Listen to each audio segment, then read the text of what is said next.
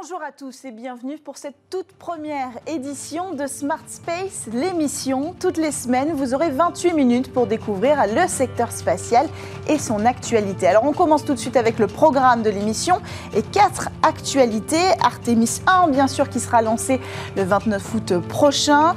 Et puis aussi Rocket Lab qui se lance dans la recherche et Astra qui jette l'éponge. Mais surtout, vous découvrirez le terrifiant son d'un trou noir qui affole aujourd'hui euh, la toile. Pierre Fédou, astrophysicien spécialiste des trous noirs, répondra à notre call actu. Et puis le Space Talk avec aujourd'hui un focus sur les ballons stratosphériques.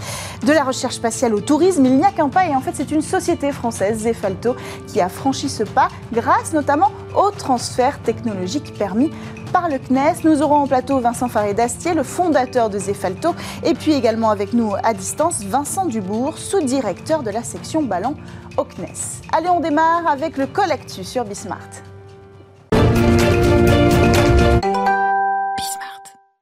Que trois jours avant le lancement de la mission Artemis 1, le 29 août prochain, lancement qui marquera la toute première étape du retour de l'homme avec un grand H sur la Lune. Le gigantesque lanceur SLS propulsera euh, Orion pour un voyage sans pilote autour de la Lune.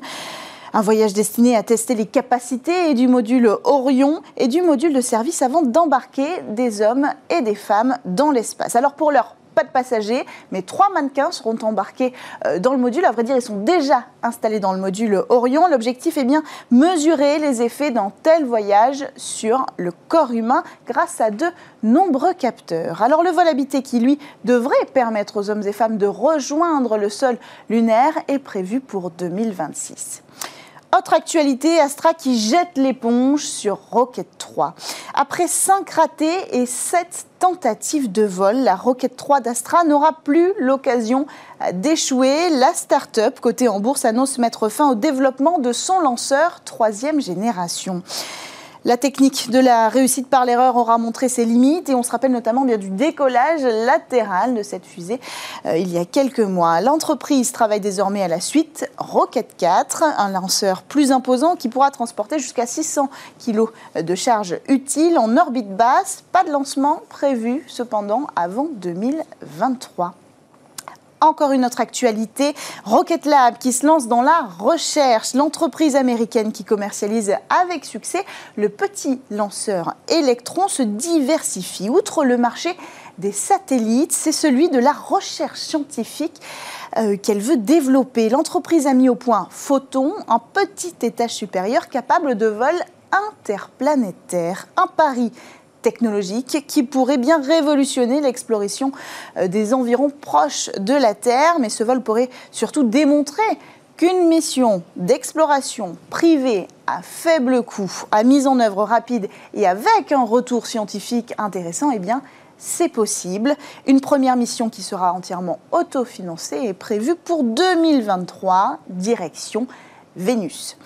Et puis, dernière actualité, et peut-être la plus terrifiante. Depuis quelques heures, les internautes ont pu découvrir avec effroi le son amplifié d'un trou noir. Alors, ce son a été diffusé pour la première fois le 4 mai dernier. L'audio était passé presque inaperçu et le revoilà aujourd'hui sur Twitter. Il aurait, selon plusieurs sources, été rediffusé par la NASA et amplifié, mais voilà, impossible pour nous et nos équipes de trouver le tweet d'origine. Cependant, ce son, lui, est bien réel et il a de quoi inquiéter? Écoutez.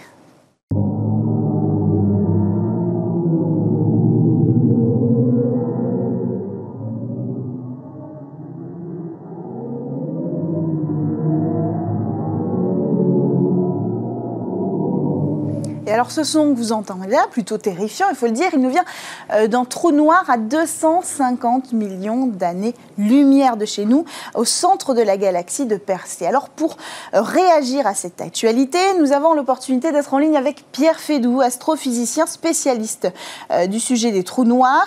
Pierre, est-ce que vous, vous, nous entendez? Est-ce que, alors finalement, on croyait nous que l'espace était silencieux et on avait tort? Eh bien, euh, oui, bonjour euh, Cécilia, bonjour à tous. Eh bien oui, l'espace est silencieux et en fait, euh, nous n'avions pas tort. Juste ce que l'on entend là, c'est une transposition fréquentielle en fait du nombre de pression en fait qu'exerce la gravitation puissante qui a au centre du trou noir sur le tort, le tort de poussière ou le gaz chaud en fait qui est autour.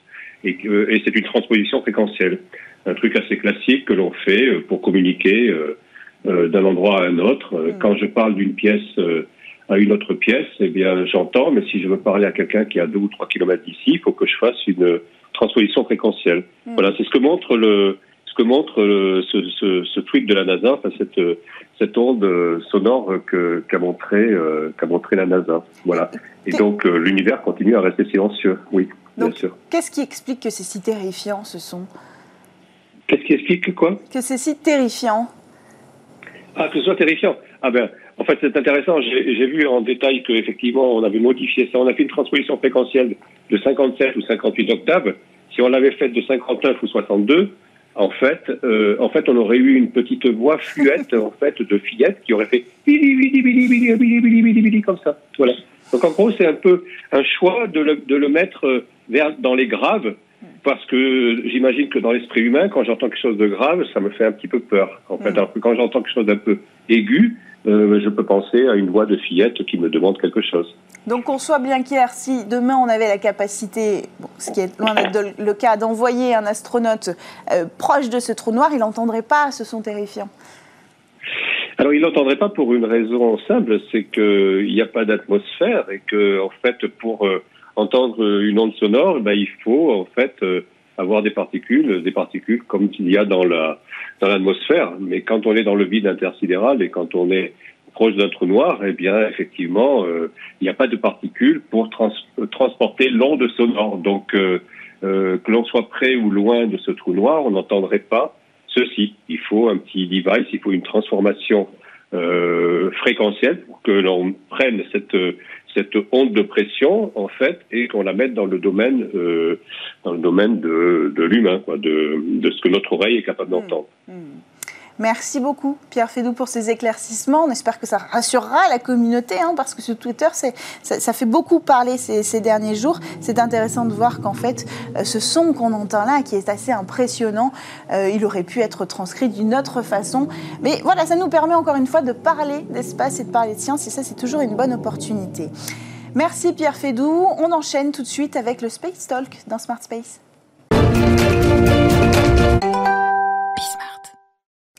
Des ballons dans l'espace. Après le premier vol des frères montgolfiers en 1783, les ballons n'ont cessé de se développer. D'un côté, les montgolfières ont pris leur euh, envol avec le grand public, et puis de l'autre, les ballons stratosphériques pour la recherche. Mais demain, ils pourraient bien être euh, utilisés pour envoyer des hommes et des femmes dans la stratosphère. Vincent Faridassier est avec nous euh, en plateau, fondateur de la société française Zefalto, qui ambitionne justement euh, d'envoyer des humains euh, aux portes de l'espace grâce à une nacelle emportée sur un ballon. Exactement. Bonjour Cécilia. Bienvenue. Alors, résumez-nous en quelques, en quelques mots l'ambition de Zefalto, concrètement, la promesse. Bah, tout simplement, Zefalto, c'est un voyage vers l'espace, respectueux de l'environnement, en ballon stratosphérique. On part à combien de kilomètres? On va à 25 kilomètres, donc euh, on est 15 kilomètres au-dessus des avions de ligne, hmm. et euh, on va s'élever doucement pour euh, voir la courbure de la Terre, puis ensuite être plongé dans le noir de l'espace. Donc on pour voir, avoir un spectacle magnifique de voir la Terre dans un halo bleuté.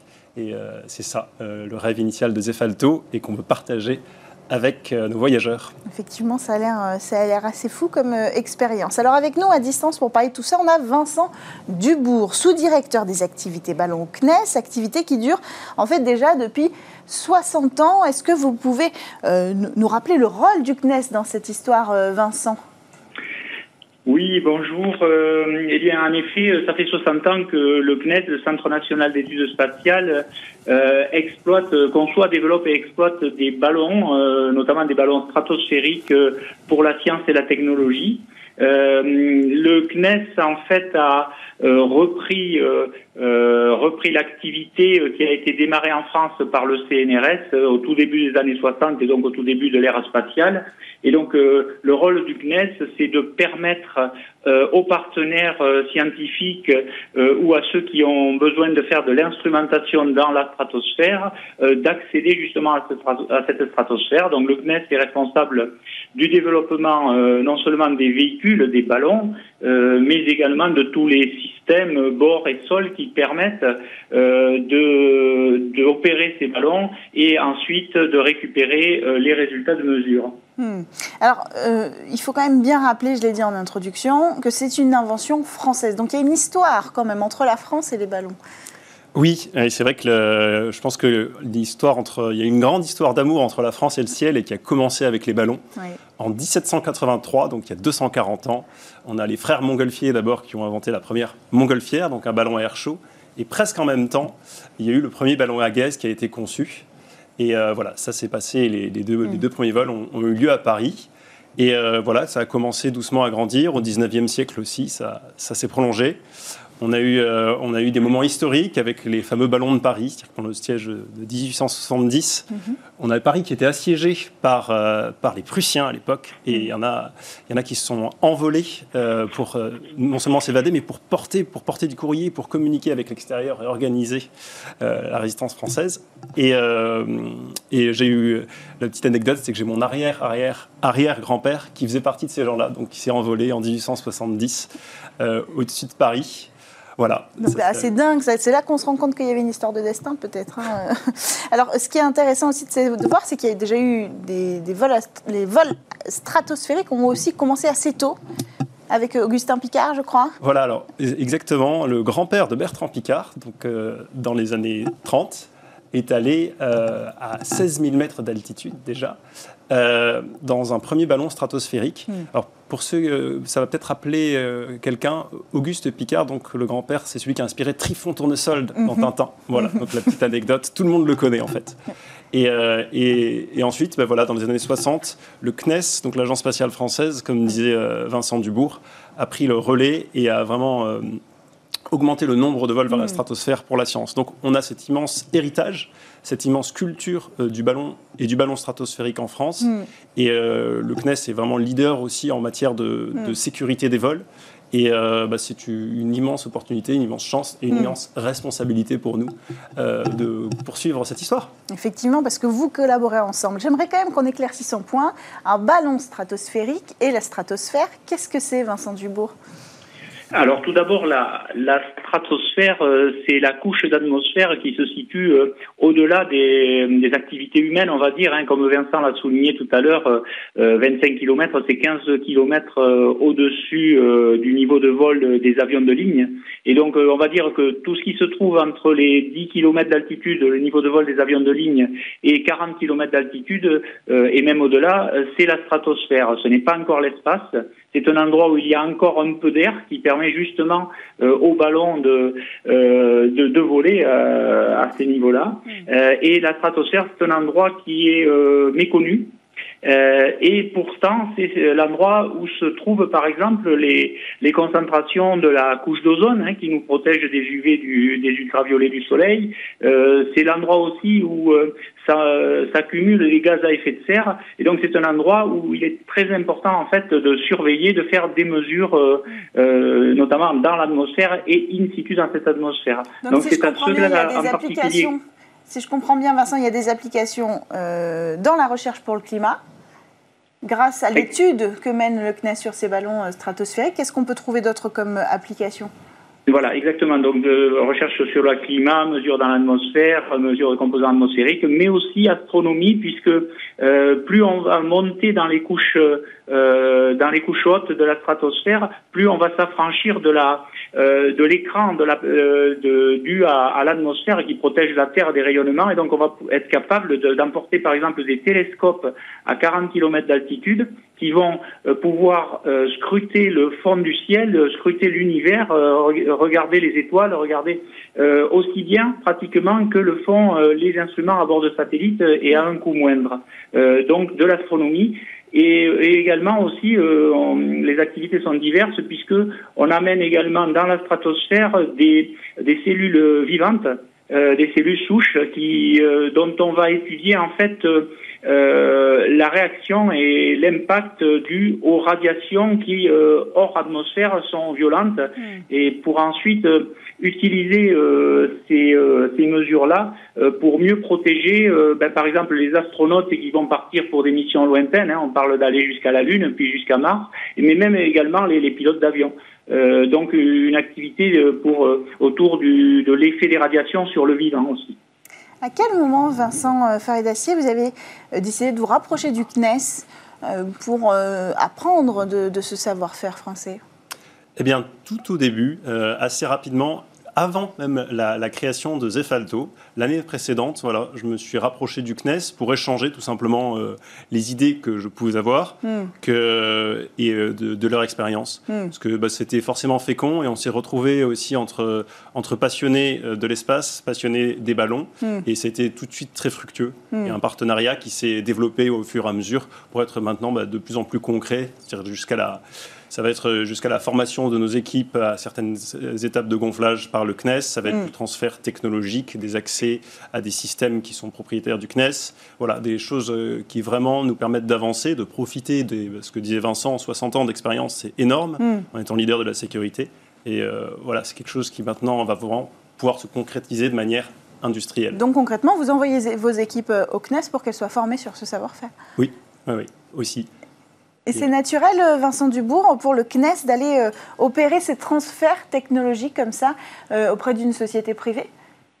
Alors pour le CNES, effectivement, c'est peut-être une approche un petit peu nouvelle euh, avec l'essor des, des startups et de toutes les initiatives d'entrepreneuriat que l'on voit aujourd'hui. Mais en tout cas, c'est bien dans la philosophie du CNES et dans sa vocation. C'est le CNES en fait fait les choses que d'autres ne font pas. Mais ensuite, lorsqu'il y a des euh, initiatives, par exemple, pour euh, euh, exploiter une technologie ou une technique, eh bien, c'est pas forcément le CNES qui le, le ne commercialisera pas l'activité. le CNES ne va pas se lancer dans le tourisme stratosphérique ni spatial d'ailleurs. Et pour nous, c'est très bien. En revanche, si ce que l'on a fait, ce que l'on a développé pour faire avancer la science euh, peut être réutilisé euh, pour euh, justement dans le privé pour créer des emplois, pour dynamiser un secteur d'activité. et donc pour nous c'est vraiment, comme l'a dit Vincent, une, un partenariat gagnant-gagnant que de se rapprocher de, des, entreprises comme celle de Vincent et, et de les aider à avancer dans leur domaine. Est-ce que ça a été difficile de créer ce partenariat, compte tenu, vous l'avez dit, euh, du sujet que c'est du tourisme stratosphérique, du tourisme spatial quand on l'entend euh, au sens large, et que c'est un sujet pour l'opinion publique qui est un petit peu difficile à appréhender? On a eu les premiers lancements l'année dernière, ça n'a pas forcément arrangé les choses de voir euh, des hommes très riches partir avec leur propre navette dans l'espace. Donc est-ce que ça complique les choses? Et vous me répondrez aussi, Vincent Faridastier, pour le CNES, Vincent Dubourg, d'aller aider des entreprises qui sont dans ce secteur-là ou est-ce que le, discours est clair? Alors pour nous, c'est relativement facile puisqu'on considère que l'impact euh, écologique du vol d'un ballon est, est, tout à fait, euh, euh, à notre sens, hein, euh, relativement acceptable dans la mesure où ben, on récupère tout ce qui va être lancé et à, part la, à part le gaz porteur qui est de l'hélium, il n'y a pas d'impact particulier, il n'y a pas de moteur, il n'y a pas d'émission de, de, gaz à effet de serre, donc on peut considérer que, que l'activité a, un impact réduit, je dirais, sur l'environnement et, et procède du développement durable finalement. Oui, pour nous, c'est également très important parce que ben voilà, on est amené à développer de plus en plus ces vols. Et euh, voilà, en 2021, en effet, il y a eu l'essor de, ce, tourisme spatial. Nous, c'est un peu différent euh, entre, par rapport à. Ça va être entre Virgin Galactic ou, SpaceX. On va avoir un impact qu'on va estimer à de 2000 à 45 000 fois moindre d'un point de vue juste CO2. Mhm. Et après, il y a des émissions en moins aussi. Il y a des couches qui sont moins impactantes. Donc on est quand même très différent de ce point de vue-là. C'est vrai que vis-à-vis du tourisme, il y a aussi le fait que ce soit au début des personnes qui soient particulièrement aisées, qui peuvent venir avec nous. Le prix d'entrée pour euh, Zefalto, c'est quoi? On est un, un, ticket par personne de 120 000 euros. Ouais. Donc, la cible, forcément, c'est les personnes donc, qui ont les moyens forcément, ce sont des personnes qui sont, qui sont aisées. Hmm. Et euh, je ferai un parallèle avec les débuts de l'aviation, dans les années 1920, où ce sont les plus fortunés qui ont pu mhm. qui ont pu permettre ce développement. Et en fait, ce sont des pionniers, ce sont des personnes qui veulent aller consacrer leurs moyens aussi à ces, à ces nouvelles frontières et qui permettent d'explorer. Il y a un côté explorateur dans ces personnes qui mhm. vont permettre ensuite petit à petit de développer ces ballons. Et par rapport à l'aviation commerciale traditionnelle, euh, comme notre impact est extrêmement réduit, on n'a pas de complexe aussi à développer ça. Hmm. Le rêve initial de Zefalto, euh, j'étais un amoureux de la voile, et euh, c'était un peu d'aller en voilier vers l'espace. Hmm. Et ben voilà, si, on, si, la voile se multiplie, c'est plutôt une activité saine qui rapproche les gens de leur environnement, hmm. qui les met en harmonie. Donc on est, on est vraiment sur un impact qu'on veut Hmm. depuis le début positif. Donc est-ce que ça veut dire, si vous faites le parallèle avec l'aviation et l'aviation ensuite commerciale, que de votre côté, vous avez pour ambition de réduire les coûts à terme? Alors, c'est vrai qu'au début, bah, entre le développement et, euh, bah, ces nouvelles technologies euh, qui sont de pointe, forcément, il y a un, coût qui est important. Mais euh, à terme, oui, ça va au fur et à mesure se développer, permettre de réduire des coûts. Et c'est aussi quelque chose de positif pour les missions scientifiques, parce que depuis le début, on, veut emmener avec nous des, instruments scientifiques, des instruments de mesure. On va mhm. faire un nombre important d'allers-retours vers la stratosphère mhm. et euh, autant en profiter sans, sans, pollution autour de nous. Donc, on peut faire mhm. des mesures de grande qualité. On a de l'énergie et de la masse disponible pour ça. On a même quelqu'un dans l'équipe qui, se charge de ça. Voilà. Donc, c'est, euh, on va multiplier ces vols et les mettre au service aussi de l'environnement et de la science. Comme quand la science embarquait dans le Concorde pour réaliser des expériences scientifiques. Voilà. Euh, on, a parlé d'envoyer des hommes dans l'espace et vous parliez tout à l'heure, Vincent Dubourg, d'aller mesurer l'effet des cellules, euh, l'effet des radiations par contre, pardon, sur les cellules euh, vivantes. Est-ce que ce sont le, genre d'études qui vont vous permettre à vous, Vincent Farid-Astier, eh bien d'emmener sereinement des hommes et des femmes dans la stratosphère en garantissant leur santé physique? Alors oui, pour nous, euh, vraiment, la on a l'immense responsabilité, Zefalto a l'immense responsabilité d'emmener des personnes vers l'espace, dans la stratosphère. donc, on a vraiment une culture de la protection de la mmh. personne, de, une culture de la sécurité. On prend évidemment toutes les, euh, tous les acquis scientifiques pour protéger un maximum les personnes. On sait aussi que l'exposition, le vol va durer quelques heures, donc c'est un vol de 6 heures, mmh. euh, une heure et demie de montée, 3 heures là-haut, une heure et demie de descente. C'est quelque chose qui est relativement réduit quand même. Mmh. Et donc, euh, on sait à quoi sont exposées les personnes et on sait que c'est réduit. Donc vous avez les données et ça, ça fait aussi partie du travail de, euh, du CNES, euh, Vincent Dubourg? Alors euh, oui, le, le, CNES aide les scientifiques de l'INSERM, qui eux sont les spécialistes de l'effet justement de ces radiations, à récupérer des données de la stratosphère, et ensuite les scientifiques vont les interpréter et les publier de manière à justement euh, qu'elles puissent être prises en compte par les utilisateurs, euh, dont, Vincent Paré pour pour l'initiative Zefalto. donc c'est un partenariat avec avec des chercheurs, je dirais les plus les plus pointus dans le domaine, qui permettra d'en savoir plus sur l'effet de ces radiations. Le CNES euh, apporte l'ingénierie qui permet d'aller faire ces mesures. Hmm, encore une fois, on retrouve ce transfert scientifique et technologique euh, si important euh, à l'écosystème entrepreneurial français. J'ai encore une question. Là, on passe bon, d'un vol scientifique. On a vu des images des ballons stratosphériques du CNES. On n'y met pas d'hommes dedans. Enfin, on pourrait peut-être, mais ça paraît pas fait pour. Comment on passe de ça à une technologie euh, qui emmène des hommes dans l'espace. Est-ce que là, le CNES n'est plus d'aucune utilité, si j'ose dire, puisque vous n'avez pas développé cette technologie? Est-ce que vous l'avez déjà fait peut-être et avez déjà pensé pour la recherche scientifique à envoyer des hommes vous-même dans la stratosphère? Euh, Comment ça se passe, cette transition? Alors, c'est vrai que le CNES, jusqu'à présent, en, tout cas en ballon, l'ambition du CNES, ce n'est pas d'envoyer des personnes. Donc ça, c'est du coup, euh, c'est le, travail de Zefalto. Euh, le CNES a quand même une immense expérience mm. euh, pour tout ce qui envoie de personnes dans l'espace. Mm. Euh, et, entre la stratosphère et l'espace, il y a quand même beaucoup de similitudes. Donc mm. on bénéficie également de, cette expérience. Euh, et, donc il y a aussi un prolongement naturel là-dedans, même si c'est aussi avec l'écosystème. Alors Zefalto a déménagé récemment à Toulouse. C'est aussi beaucoup avec l'écosystème toulousain qu'on développe ça. Et il y a toute l'expertise industrielle, technologique là-dedans, dans cet environnement, dans cet écosystème pour euh, développer euh, ce côté-là. On va chercher dans quelle expertise, euh, Vincent Dubourg? Là, c'est plus du ressort des ballons? Alors, euh, pour ce qui est de la capacité d'emport, c'est du ressort des ballons, puisque euh, Vincent va devoir euh, faire emporter par un, très, par un gros ballon une cabine pressurisée à bord de laquelle seront les, les voyageurs. Ben, nous, nous embarquons des télescopes et donc nous savons embarquer plusieurs, plusieurs tonnes vers la stratosphère. En revanche, le CNES ne se limite pas au ballon, hein, bien entendu, et donc il y a, aussi une sous-direction qui s'occupe des, des vols habités et qui a donc de l'expertise dans euh, et qui travaille avec le MEDES, donc le, Centre de médecine spatiale aussi à Toulouse, euh, qui euh, est plus spécialisé dans justement les conditions de, de vie de, de l'homme dans l'espace ou mmh. l'homme voyage donc au-delà de au-delà de l'atmosphère. Et donc Vincent Faré pourra s'appuyer sur d'autres compétences complémentaires au CNES qui devraient pouvoir l'aider à avancer sur son besoin. Mmh. La concurrence est rude, Vincent Farid-Astier. Il y a déjà des concurrents dans le monde euh, qui ont réalisé des, vols d'essai, euh, réussis dans la stratosphère, avec euh, l'ambition identique d'envoyer des hommes via un ballon stratosphérique. Comment vous allez vous démarquer?